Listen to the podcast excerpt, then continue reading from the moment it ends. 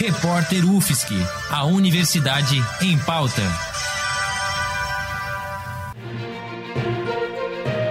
Cobertura especial Covid-19. Presidente da República, Jair Bolsonaro, editou nesta terça-feira uma medida provisória que permite o ministro da Educação, Abraham Weintraub, escolher reitores de universidades e institutos federais sem eleição durante o período da pandemia do novo coronavírus.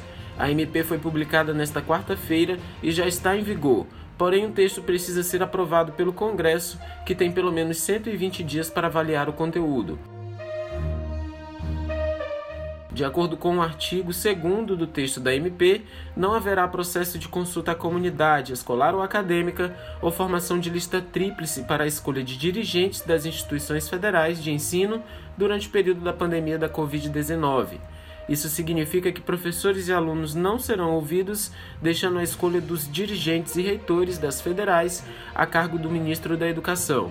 A regra não se aplica no caso de instituições que já tenham consultado a comunidade acadêmica para a escolha dos seus dirigentes antes da suspensão das aulas presenciais. Pelo menos 16 universidades federais e um Instituto Federal de Educação deverão ser atingidas por essa medida. A notícia teve bastante repercussão nos noticiários e nas redes sociais. O reitor João Carlos, que é presidente da Associação Nacional dos Dirigentes das Instituições Federais de Ensino Superior, a Andifes, disse em coletiva de imprensa que o assunto está sendo debatido com máxima urgência e que busca a contestação dessa medida provisória.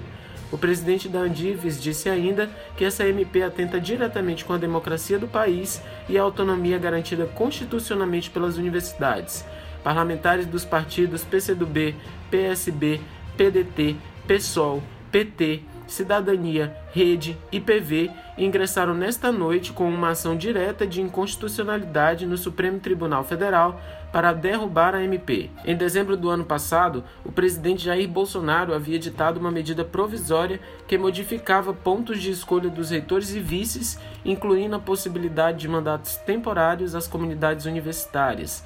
A MP não foi votada e perdeu a validade no último dia 2 de junho.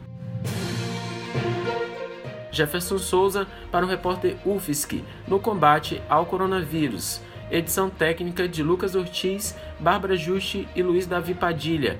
Produtor-chefe Lucas Ortiz. Editora-chefe Pamela Andressa. Orientação Professora Valciso Culoto.